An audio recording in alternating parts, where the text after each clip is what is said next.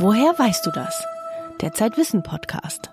Mit Hella Kemper. Unsere Themen heute. Helden des Alltags. Philipp Zimbardo, der Leiter des berühmten Stanford Prison Experiments, hat ein Trainingsprogramm für Zivilcourage erfunden. Digitales Paradies. Eine Reportage aus Estland, wo die Menschen fast alles online machen. Kopf oder Bauch über die Kunst, gute Entscheidungen zu fällen. Man teile zwei Dutzend junge Männer per Zufall in zwei Gruppen ein und lasse sie mehrere Tage lang Gefängnis spielen. Die eine Hälfte spielt die Insassen, die andere die Aufseher. Das war die Ausgangssituation für das Stanford Prison Experiment, in dem unbescholtene Studenten sich in Sadisten verwandelten. Der Sozialpsychologe Philipp Zimbardo wurde mit dieser Studie weltberühmt. Heute ist er 86 Jahre alt und reist in einer neuen Mission um die Welt. Max Rauner hat ihn in Ungarn getroffen. Knapp eine Stunde von Budapest entfernt liegt die Stadt Székesfehérvár.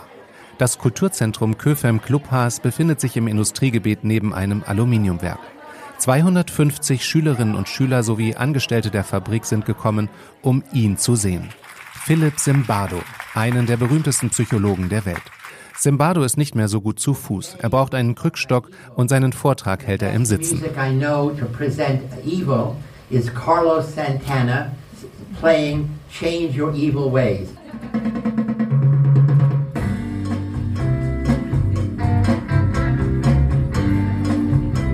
Seine Vorlesungen an der Universität habe er immer mit Musik begonnen, sagt Philipp Zimbardo.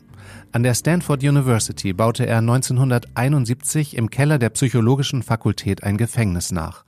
Er teilte 24 Studenten nach dem Zufallsprinzip in Gefangene und Wärter ein. Schon vom zweiten Tag an begannen die Wärter, die Gefangenen zu schikanieren. Wegen kleiner Regelverstöße sollten sie Liegestütze machen. Down. Down. Und für die Fehler Einzelner wurden schon mal alle Mitgefangenen in Kollektivhaftung genommen.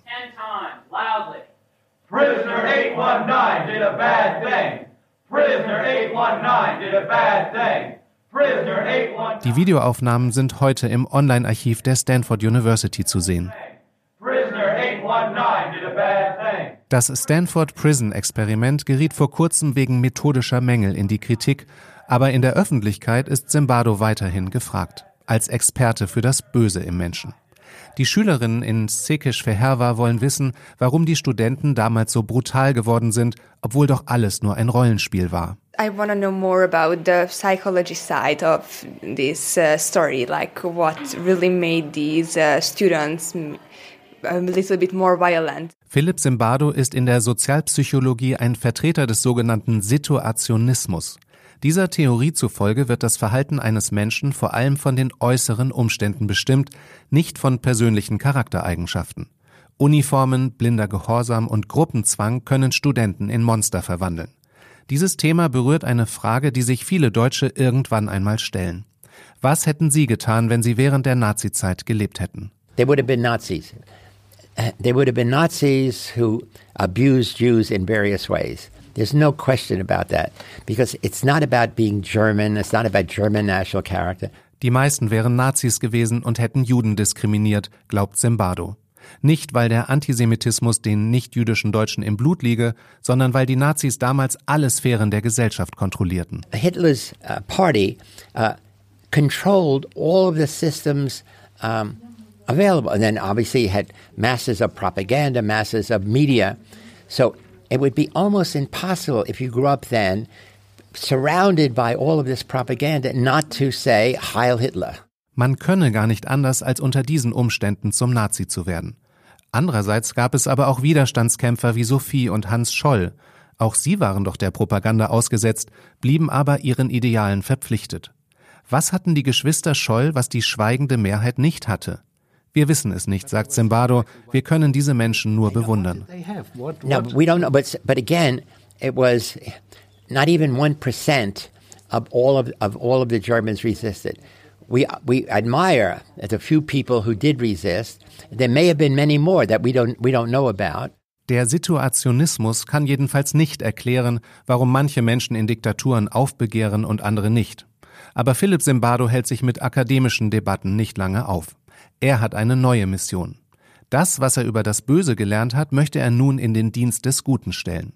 Dafür hat er das Heroic Imagination Project gegründet, eine Art Trainingsprogramm für Toleranz und Zivilcourage. But if you see an emergency, you should take that responsibility to actually be the first. Nirgendwo ist es so verbreitet wie in Ungarn. Hier bietet der Verein Höschük Tere Heldenplatz das Training an, mit Videolektionen und zweitägigen Workshops. Hunderte Schulen haben schon daran teilgenommen. Das Heldenprojekt sei unabhängig und politisch neutral, betont Zimbardo was nicht heißt, dass er seine Meinung nicht äußert. I am a critic of Orban.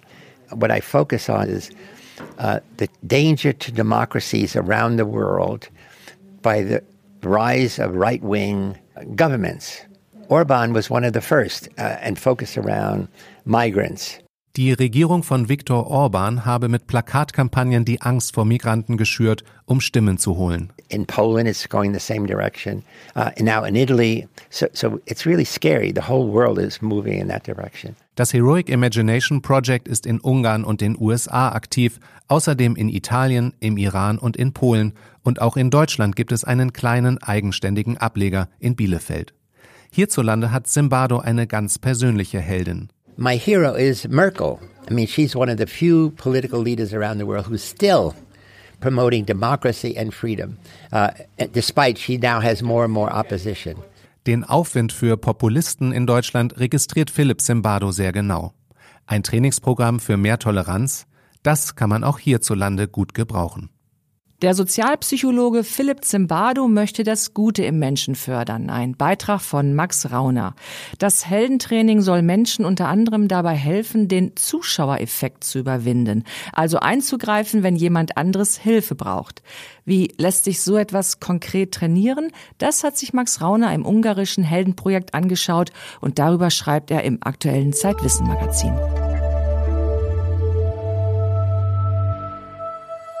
In deutschen Personalausweisen steckt ein Chip, der zusammen mit einer PIN-Nummer als digitale Signatur verwendet werden kann. Aber kaum jemand nutzt sie. Bis heute gibt es nur eine Handvoll praktischer Anwendungen für den elektronischen Personalausweis. Ganz anders in Estland. Das Land ist der Musterschüler in Sachen Digitalisierung. Doch als eine Sicherheitslücke in der Chiptechnik bekannt wurde, begann ein Wettlauf mit der Zeit. Wie das Rennen ausging und welche Konsequenzen der Fall hatte, berichtet Dirk Asendorf. E-Estonia, digitales Estland. So bezeichnet sich der kleinste baltische Staat gerne selber. Denn er hat, was der Rest Europas und vor allem Deutschland gerne hätte, fast 3000 verschiedene digitale Dienstleistungen, die den Alltag erleichtern. Von der Anmeldung für einen Kindergarten oder Schulplatz über die Stimmabgabe bei der Wahl und den Verkauf eines Autos bis hin zur schnellen Gründung eines Unternehmens können so gut wie alle Behördengänge online erledigt werden. Rund um die Uhr und an jedem Tag des Jahres. Schlüssel dafür ist stets der Personalausweis mit integriertem Chip und ein persönliches Passwort. Ärzte stellen elektronische Rezepte aus, jede Apotheke kann sie einlösen. Welche Teile der elektronischen Krankenakte dem Arzt oder Apotheker dabei angezeigt werden, entscheidet der Patient selber. Man braucht nur zwei Klicks, um Gesundheitsdaten zu verbergen. Man loggt sich ein, setzt ein Häkchen und fertig. Aber weniger als ein Prozent der Bevölkerung hat das gemacht. Das zeigt, die Esten haben ein gutes Gefühl, wenn ihre Gesundheitsdaten im System gespeichert sind. Sagt Pre Tover. Er ist im estnischen Gesundheitsministerium für die digitalen Dienste zuständig. Die Patientendaten sind technisch so gut geschützt, dass es noch nie ein Datenleck gab. Wenn sie gebraucht werden, sind alle Informationen über Vorerkrankungen und Behandlungen aber schnell verfügbar. Mit dem eigenen digitalen Personalausweis kann jeder Arzt und jede Krankenschwester die freigegebenen Teile der Krankenakte jedes Bürgers jederzeit einsehen. Sie dürfen das allerdings nur, wenn es einen triftigen Grund dafür gibt. Und sie können es nicht unbemerkt tun. Jeder Zugriff auf eine elektronische Krankenakte wird protokolliert. Und diese Protokolle sind unveränderbar. Das stellen wir mit einer Blockchain sicher. Die Behörde und der Patient selber können dieses Protokoll einsehen. This is visible, you know, to authorities, but this is also visible to the patient. Wer ohne Grund in eine Krankenakte blickt, wird unweigerlich erwischt, macht sich strafbar und verliert die Zulassung als Arzt oder Krankenschwester. Das ist schon passiert. Auch deshalb ist das Vertrauen in die Zuverlässigkeit der digitalen Dienste groß. Es ist sogar so groß, dass Estland vor einem Jahr eine schwere Vertrauenskrise fast reibungslos überstanden hat.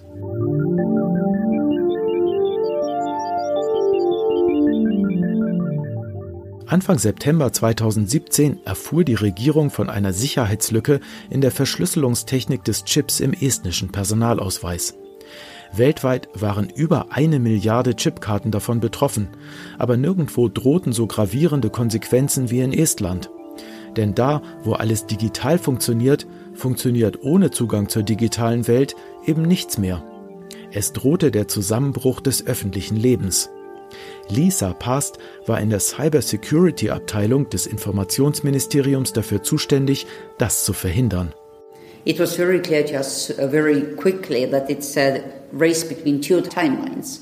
The timeline of es war uns sofort klar, dass es ein Wettrennen ist. Estland brauchte eine Lösung, bevor jemand die zunächst ja noch theoretische Schwachstelle ausnutzt.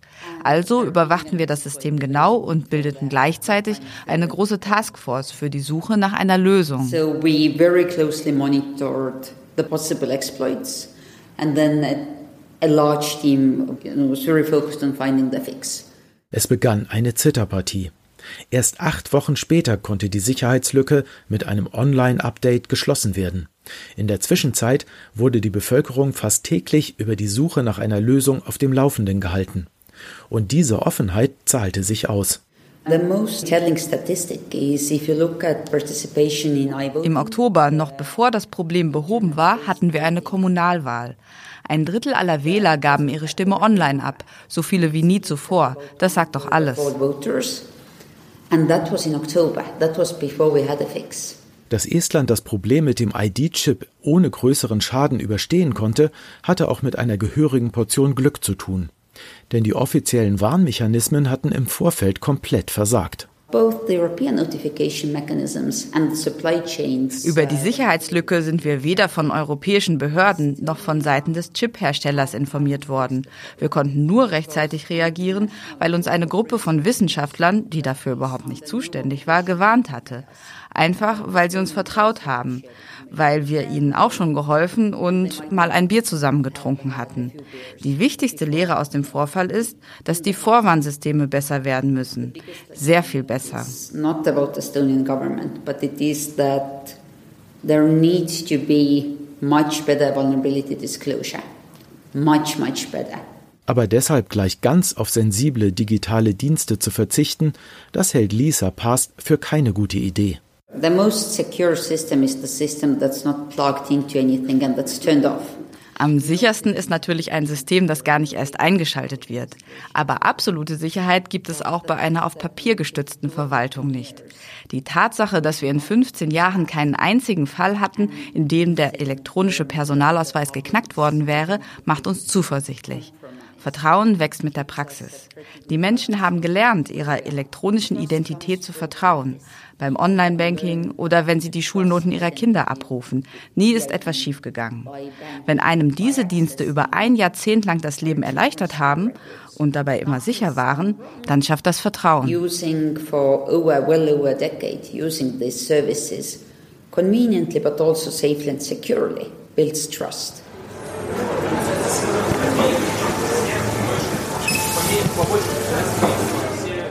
Im estnischen Alltag ist der elektronische Personalausweis ständig im Einsatz. Selbst die Straßenbahnfahrt wird damit bezahlt. Um den Datenschutz sorgt sich dabei kaum jemand. Estland ist Vorreiter in Sachen Digitalisierung. Ein Bericht von Dirk Asendorf. In der aktuellen Zeitwissenausgabe widmen wir uns den digitalen Spielen. Welche Games es mit Shakespeare und Tolstoi aufnehmen können, beschreibt der Regisseur Leander Hausmann. Und der Medienforscher Gundolf Freiermuth erklärt im großen Zeitwissengespräch, warum den Videospielen die Zukunft des Geschichtenerzählens gehört.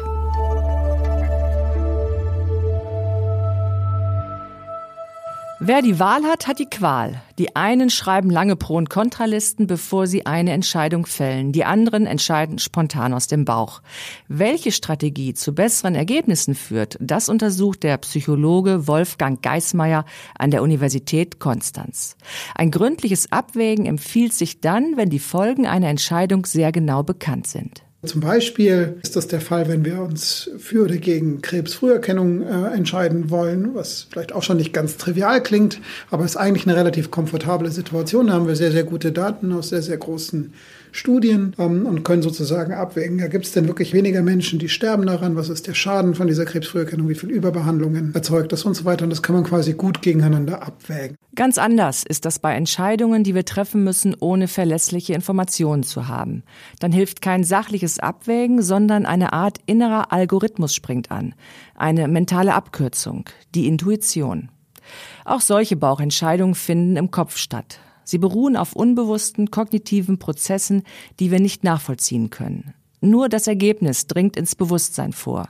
Doch nicht selten liegen wir damit goldrichtig. Ein Beispiel, was ich da sehr, sehr schön finde in dem Zusammenhang, ist das Wunder vom Hudson River, diese Maschine, die auf dem Hudson River notgelandet wurde. Da stellten die Piloten fest, das Triebwerk ist irgendwie ausgefallen. Der Co-Pilot hat gesagt, das ist gar nicht so sehr eine mathematische Berechnung, was man dann macht, sondern das ist mehr so was Visuelles.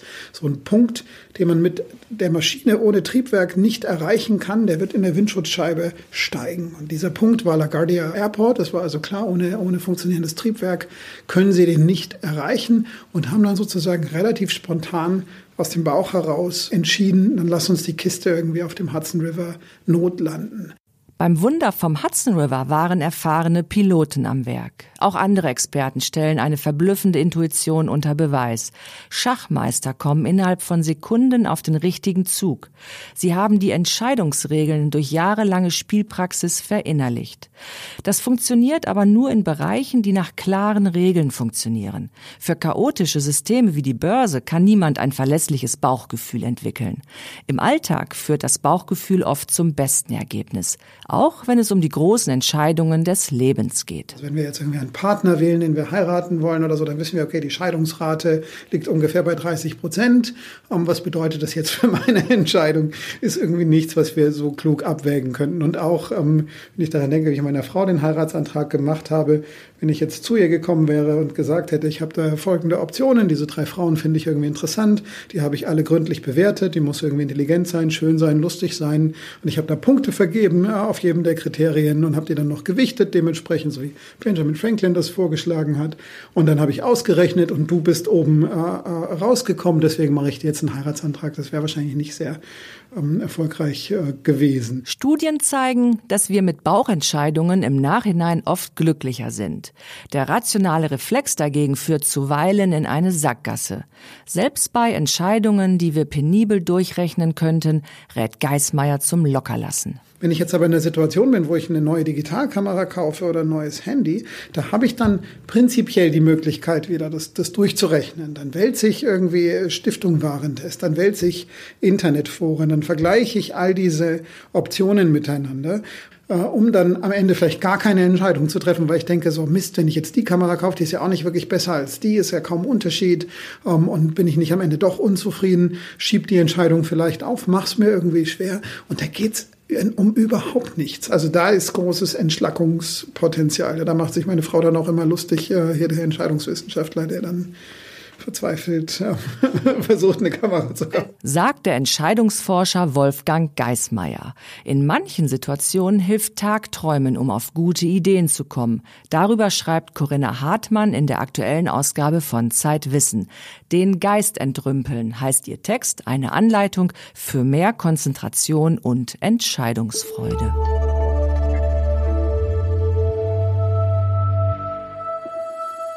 Lass dich nicht täuschen, heißt die Titelgeschichte in der aktuellen Zeitwissen-Ausgabe. Wir blicken mit Expertinnen und Experten hinter die Fassaden. Ein Kriminalkommissar, eine Partnervermittlerin, ein Zauberkünstler, eine Juristin und andere Experten. Was können wir von ihnen fürs Leben lernen? Unsere Podcast-Hörer und Hörerinnen können ein Gratisheft bestellen unter zeit.de slash wissen-podcast. Weitere Themen in Zeitwissen. Der Frühling ist da. Ein Spaziergang durch die Fakten der schönen schönsten Jahreszeit. Kaffee ist der Bauarbeiter unter den Getränken, Tee die Diva. Ansichten eines Teesnobs. Das war der Zeitwissen Podcast. Den nächsten gibt es in drei Wochen. Dann geht es um das Atmen als Energiequelle und um die Frage, wie viel Wissenschaft steckt in Science-Fiction-Filmen. Bis dahin wünsche ich Ihnen viele gute Gedanken.